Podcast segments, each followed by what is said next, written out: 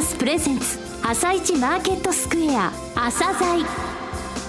この番組は企業と投資家をつなぐお手伝い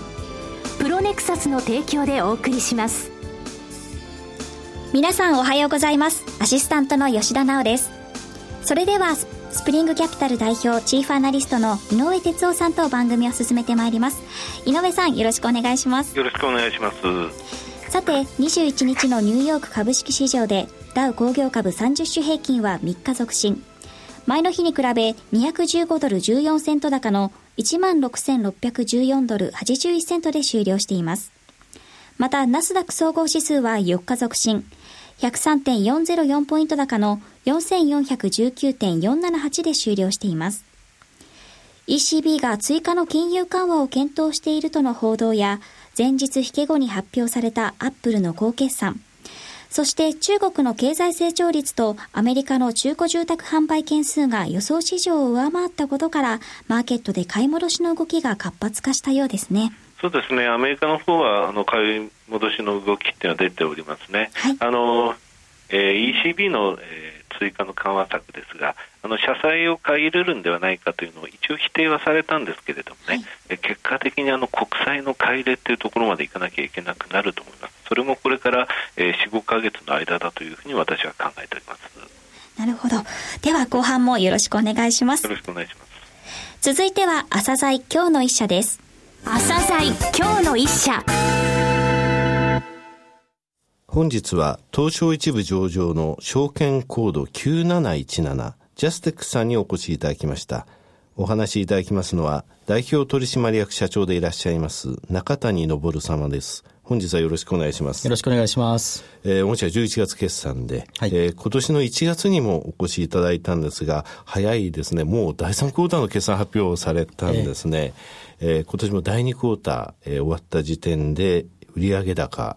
えー、3つの利益すべて通期を情報修正されました。えー、堅調な状況続いてますが、まあ、業績のお話ししたいんですけど、それは後ほどということでですね、えー、本社の遠隔と、えー、事業内容についてリスナーの方に簡単にご説明いただけますでしょうか？はい、わかりました。あの、まず我々ジャステックなんですけれども、あの、独立系のソフトウェア会社であります。はい、えー、まあ、会社の設立が1971年でありますから、もう40年を超えた、まあ、あの、手前味噌ながら老舗と、いうことになります。ですね。えー、上場はですね、1989年ですんで、もう丸25周年を迎えていると。はい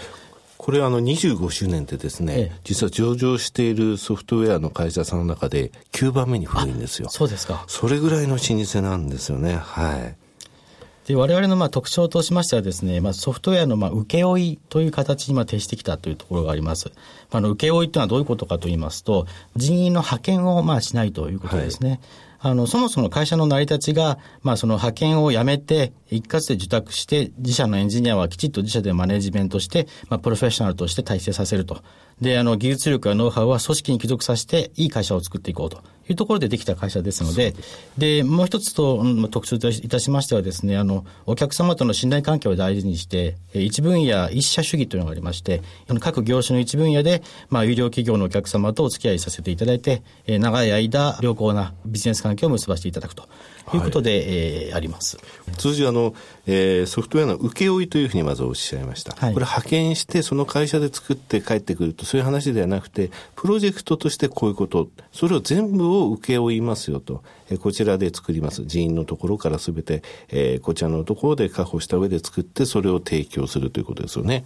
そのノウハウを、えー、実際ですね、一分野一社主義って言われましたけれども、ええ、この業種についてはこれが使えるぞ、汎用でこっちにも使えるぞとか、そういうことはなさらないというのが基本だということなわけですね。はいはいはい、もちろんセキュリティのことはありますので。はい。となると、業種についても幅広いということですね。そうですね。えー、はい、まあ、具体的に申し上げますと、あの、まあ、金融証券などですと、我々の場合、まあ、オンラインのトレードや、あの、株式の証券などですね、それからネットバンキングなどをやっておりましたりですね、それから運輸ですと、まあ、あの、航空会社の航空券の予約ですとか、はい、まあ、インターネットのホテル予約のシステムですとか、製造ですと、皆さんあの見てらっしゃるテレビの地上波デジタル放送、はい、こちらも一部我々の方で、えー、システムを組んだりとかですね、はい、携帯電話の 4G の通信網でありますとか、建設ですとスマートビルディングでありますとか、それから高速道路の ETC、はい、こういったものなどですね、非常に幅広い分野でやっております。はい。えー、車載に電子制御システムを、えー、搭載されて、そのソフトの部分とか、そういったことですね。すねえー、非常に幅広いのが今のご紹介だけでもよく分かったんですけれどもね。えー、ところでですね、御社を語る際に、どうしてもこれは外せないっていうキーワードがございます。これが CMMI ですね。これが、えー、御社のクオリティの高さを証明しているんですが、この CMMI につきましてご説明いただけますでしょうか？はい、わかりました。あの CMMI なんですけれども、はい、これはあのアメリカの制度です。はい、でアメリカにのカーネギーメロン大学という大学がありまして、ここののソフトウェア工学研究所が考えたソフトウェアの開発工程の管理能力を評価する制度なんですね。はいで、そういった難しいんですが、要はレベル1から5までありまして、数字が高ければ高いほど、あの、品質の高いソフトウェアを作り続けることができる体制だというようなことなんです。はい、で、そもそもは、これはあの、アメリカの国防省がソフトウェアを発注する際にですね、ちゃんとしたソフトウェアを納入されてもらわなきゃ困るということで、評価基準で用いてたんですけれども、現在はあの、国際基準になってまして、はい、もう全世界の民間企業で用いられています。事業部組織レベルっていうか、会社の一部でこのレベル5を取っている会社というのは、日本でもまあ数社、まあ、5社程度あるんですけれども、まあ、全社レベルで、会社全部でこのレベル5を持っているという会社はですね、我々が2003年に初めてこれを取得しまして、いまだにこれを取り続けていると唯一の会社であるということですね。組織レベルでレベル5、5が一番いいんですね。ええ、を取得している会社も5、6社ありますがというふうに言われましたが、ええ、5、6社しかないということですよね。ねえ、ソフトウェア、受託ソフト以外、組み込むソフトもあります。こちらを全部合わせてきますと350社ぐらい上場してるんですが、そのうち、えー、5、6社しか、えー、事業部単位でも取れてないということですね。そそれを御社につきましては、全社レベルで取られてると。いうことなんですね。これは日本で本社だけと。ということになりますね。すごいですね。ありがとうございます。はい。はい。となると、このクオリティの高さというものが、えー、信頼に結びついて、えー、一業種一社さん、えー、きちんと、えー、長いお付き合いを続けられているということなわけですね。はい、はい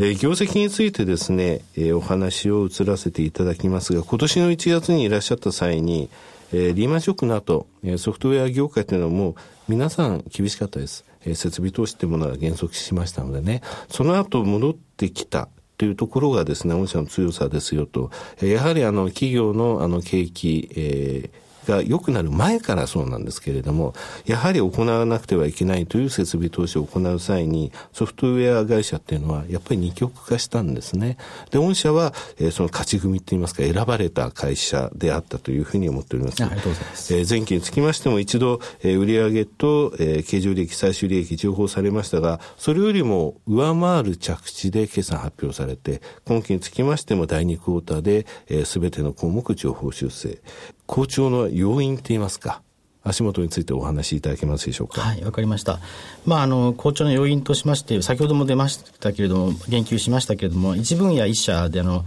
お付き合いいただいている既存の、まあ、有料企業のお客様が約60社以上ありましてですね、はい、まあ、この既存のお客様への我々側からの、まあ、積極的なまあ、このソフトウェア開発の提案努力というのがありまして、これがまあ売上増加の一つの要因だというふうに考えています。それからですね、あの、リーマンショック後、我々の売上が一時期落ちた時期がございまして、この時にですね、やはりちょっと、株との王を締めようということでですね、地道にあの努力しておりました、その、新規のお客様との仕事が徐々にまあ花開きつつあるということもですね、売上が上げている理由の一つだというふうに思っております。はいスプリングキャピタル社の経営指標ランキングで3279社中総合が314人。これ10%以内ですね。日本の情報サービス業っていうのはですね、これ昔から言われるんですが、実は非常に内弁慶なところがあるんですよね。えー、えー、特にソフトウェア、ハード、両方ともそうなんですが、ソフトウェアにつきましては、外に単独で出ていくってことはなかなかできない。はい、えー、徒党を組んで今中国に出ていこうという動きは出てきているんですが、えー、御社はですね、非常に珍しいことに、単独で海外での事業展開を図ろうと、えー、されていらっしゃいます。このことについてですね、えー、簡単にご説明いただけますでしょうか？はいわかりました。あの、まあ、おっしゃる通り、まあ、グローバリゼーションというのは、まあ、我々の IT の分野でも声高々に、まあ、叫ばれているんですけれども、はい、今でに、あの、ソフトウェア業界の、日本のソフトウェア業界の主流っていうのは、まあ、あの、オフショア、要は、あの、海外開発拠点で開発したりとか、まあ、あの、アメリカの製品を輸入とかですね、そういったことが多くてですね。そうですね。えー、で、我々の方はですね、どちらかというと、まあ、海外展開の第一歩から、はい、規模はたとえ小さくてもですね、えー、海外のお客さんへの製品提供として、まあ、外貨を稼ごうと、はい、こういうまあ哲学をもとに事業を進めて素晴らしいですね。はい、外貨を稼ごう。はい、はいで現在はあのフランスに子会社を作っておりまして、これは LTU テクノロジーズという会社なんですけれども、これはもう世界で最も優れたあの独創的なあの画像の検索技術を持っている会社でして、はい、まあ、この会社を買収しましてですね、このをもとにしたまあパッケージの販売を行っているという形になってますね。であのやっぱり大事なことというのはですね、自分たちのその企業グループの仕事を主体的にこう海外で、はい、えー、新しい製品でありますとかサービスとして売り出して、えー、世界にインパクトを与えようと。これがまあ大事というふうに言われるのを考えています。アメリカの方にも現地法人持ってらっしゃいますよね。はい、フランスの社長、えー、結構ゆかりがある場所なんですよね。あそうですね。7年ほど前々職の時に駐在しておったことがありますね、エンジニアとして。はい、はいえー、さて、今後の注力ポイントとなりますと、どのような部分でしょうか？そうですね。あの、いくつかございまして、まずは、あの、既存のお客様にですね、引き続き、まあ、常に新しい開発案件の提案を積極的に行って、えー、まあ、多くの製品提供していくことが、まあ、一つ。それからあの現在ですね、売上の50%程度はですね、金融証券のお客様にお世話になってるんですけれども、はい、さらにこれをですね、製造、運輸、旅行、通信などといったあの他の産業分野での仕事をどんどん増やして、まあ、バランスのいいポートフォリオを作らせていただきたいと。それから海外展開につきましても、まあ、世界的に独創的な技術を持った会社をですね、まあ、M&A を通してグループに招き入れ招き入れてですね、弊社グループから世界へ向けて、まあ、製品を発信、提供していこうというふうに考えております。えー、非常に元気な御社です、えー、最後になりましたがリスナーに向けてですね、はい、えー、一言お願いできますでしょうか？はいえー、あの我々のジャステックですけれども、あの東証一部上場企業としてはですね、まあ、売上がまあ100億を超えたところと、まだあの売上規模もまあ小さいですけれども、まあ、とにかく日本の IT 企業のまずはモデル企業になるということで、まあ、40年前に設立されまして、優秀なエンジニアを育てながら、高品質のソフトウェア製品をお客様に提供して、高利益率を念頭に置いて仕事をしてまいりました。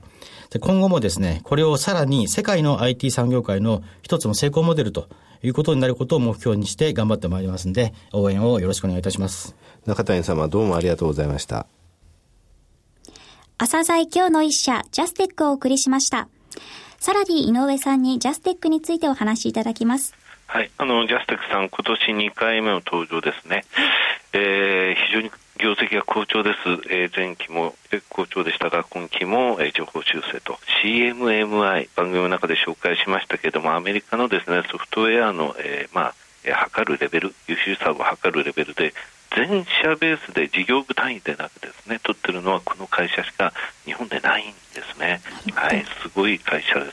えー、総合順位314位というふうに申し上げましたが、成長性もですね、売上高の利益率、えー、財務健全性、それから健全配当成功、すべて高いですね、えー、健全配当成功は119位という素晴らしい数字です。えー、こちらのところですね、あの今日に限っては、えー、直近出ていただいたということで取材後期は書きません、えー、書きませんが、えー、この会社の良さっていうのはあのきっちりですね社長は余すことなくお話しいただいたなと思います、えー、来年につきましても、えー、この会社、えー、ウォッチしていきたいなと思います。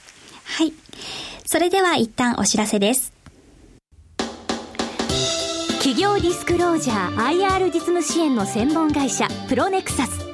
上場企業のおよそ6割2200社をクライアントに持つ。これはアジア証券印刷の時代から信頼と実績を積み重ねてきたからこそ。さらにプロネクサスが目指すのは企業と投資家をつなぎ日本の株式市場を活性化させることです。ロネクサス。私たちは個人投資家の皆さんを応援します。井上哲夫。今日のストラテジー。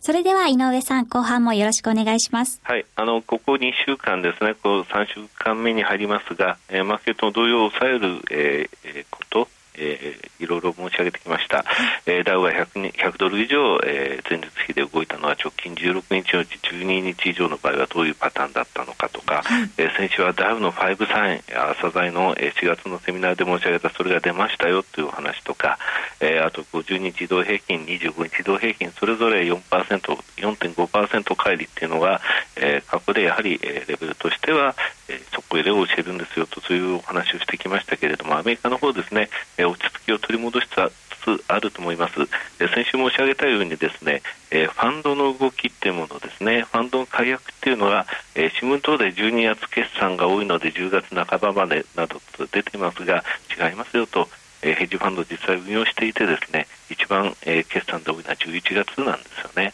となりますと、えー、その前、1か月ぐらい前から解約が出てて、えー、解約のノーティスと言いますが、解約しますよと言われたら、そのポジションを手締まらなきゃいけない、えー、その動きが今、その、えー、キャッシュ化のために海外のところでは出ているということなんですよね。さあ、どうしましょう、そのお金ってことですが、解約した人は何をするか、はい、他のファンドに乗り換えるんですよね。みんなファンドオブファンドですから、はい、ファンドオブファンドとかそういうの、えー、投資家ですので、そして新しいお金の入ったファンドっていうのは、えー、またポジションを作るために株を買ったり債券を買ったりするっていうことはあるわけですね。その動きが出てくるのはやっぱり11月になるということなんですね。ですので、あの10月10、えー、ちょうど今の時期っていうのは、えー、ファンドのですね例えば、えー、ブラックマンデーとか言いますか、えー、ブラック、えー、マンデーですかあれ10月19日でしたよね、はい、えー、ちょうどこの時期ってはそういうのが重なるのであんまり動揺しないようにということなんですよ。えー、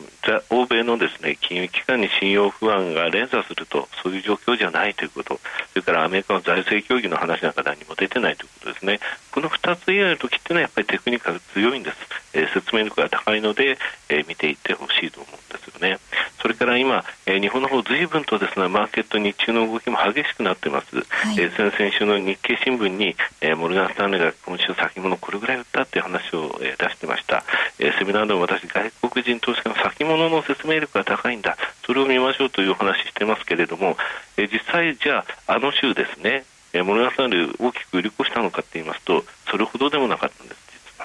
それは月曜日の夕方にならないと先週の本当のポジションって分かんないんですね。でこれはなぜかと言いますと、えー、私たちは例えば先物をある証券会社で買ったらそこででしか手締まいませんが、えー、業者さんっていうのは違うんですね。これギブアップ制度って言いまして一般の方知らないんですが、その日その日だけでなく実はさっきの会話はこっちの手締まいなんですっていうのは後から言えるんですね。ですのであまりそういうのに、えー、惑わされないようにしてほしいと思います。はい、えー、ですので、えー、今現在ですね毎日30%ぐらいで先物の出来高を作る業者さんとか出てきてて、えー、そこら辺の動きっていうものが言われてますが1週間待ってポジションを見てみないとわからないということですね。それから日本の方でも一つテクニカルを申し上げようと思います。はい、それは、えー、騰落レシオ25日移動平均です。これ以前も申し上げましたが、この水準が、えー、70台に入ってきたからそこですとか、120超えてきたから過熱感という人いますが、えー、そういうテクニカルの、えー、分析というのは全然分析じゃないんですね。レシオ25日移動平均。私はそれのなおかつ5日と25日の移動平均を取っているって言いましたが、この差がマイナス22.5というふうな非常にあの、えー、底入れのレベルまで来てます。えー、こういったお話をですね、また、あの、テクニカルにつきましては、つどつどしていきたいというふうに思いますが、えー、この、データにつきましては、また、えー、次の機会に申し上げようと思います。はい。井上さん、今日もありがとうございました。また来週もよろしくお願いします。この後は東京市場の寄り付きです。朝鮮この番組は企業と投資家をつなぐお手伝いプロネクサスの提供でお送りしました。